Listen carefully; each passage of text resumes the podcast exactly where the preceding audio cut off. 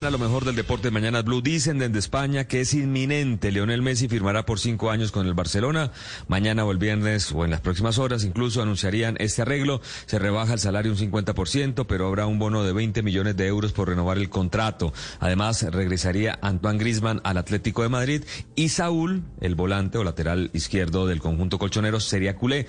Y además, la cláusula de rescisión de Messi sería de 350 millones de euros. Pero bueno, estamos atentos a que se confirme en cualquier momento de España. A bola de Portugal, este diario dice que Luis Díaz lo quiere Mourinho en la Roma, pero también Porto recibió llamadas de otro equipo italiano, el campeón, el Inter, y desde Inglaterra el Tottenham y Brighton también hablan con las posibilidades que tiene este jugador de abandonar el Porto, donde tiene una cláusula de rescisión de 80 millones de euros y cuenta con un contrato hasta 2024 con el conjunto Dragón. América inició con derrota bajo la dirección técnica de Juan Carlos Osorio, esta América de Cali, que tuvo que debutar sin los refuerzos. Una mano de Ureña fue transformada por Nicao y Paranaense terminó ganándole este primer partido de octavos de final de la Copa Sudamericana. Juan Carlos Osorio habló precisamente de la no inscripción de los refuerzos por ahora.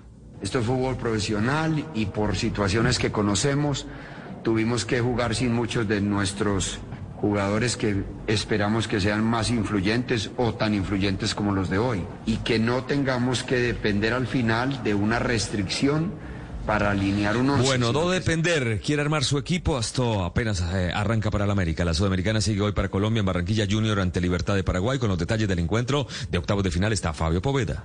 Hola Tito, buenos días. A las 7 y 30 de la noche inicia el sueño de Junior de disputar una final de la Copa Sudamericana, como lo hizo en 2018. Los dirigidos por Luis Amaranto Perea tendrán inicialmente un fuerte obstáculo, Libertad del Paraguay, actual campeón del fútbol guaraní. Para vencerlos, Amaranto utilizará desde el arranque a Cristian Martínez Borja, que llegó a reemplazar a Miguel Ángel Borja.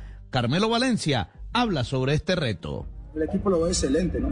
sabemos que obviamente los días de, vacaciones fueron pocos, entonces eh, lo que se hizo fue un reacondicionamiento y creo que el equipo está para ganar. Junior alineará con Viera en el arco, Walmer Pacheco, Gómez Mera y Fuentes en defensa. Luego Didier Moreno al lado de Juan David Rodríguez. Después Marlon Piedraíta, Cariaco González, Freddy Nestroza y en punta Cristian Martínez Borja. Ese es el equipo, gracias Fabio, un ex junior de Barranquilla también es noticia, ayer les contábamos la contratación por el Granada y hoy Carlos Baba, eh, Vaca saluda a toda la afición, su tercer equipo en España luego del Sevilla y Villarreal.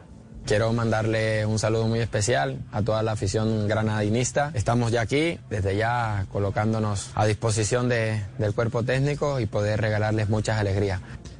En Colombia firmó Alex Mejía con Santa Fe un contrato por un año, gran refuerzo para los Cardenales. Freddy Guarín oficialmente se desvinculó de Millonarios y Andrés Felipe Román volvió a entrenar, ese jugador que fue descartado por Boca Juniors. Sebastián Vargas nos relata y nos recuerda este caso del lateral derecho.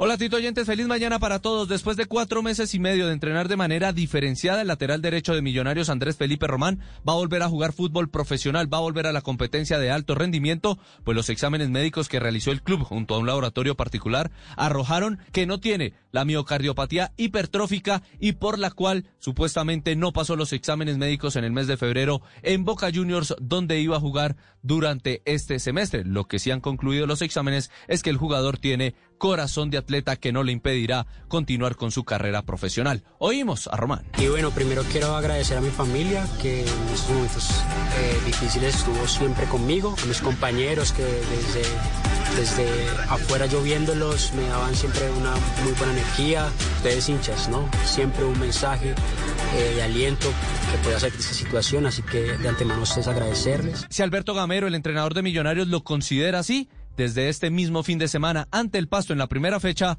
puede volver a jugar Andrés Felipe Román.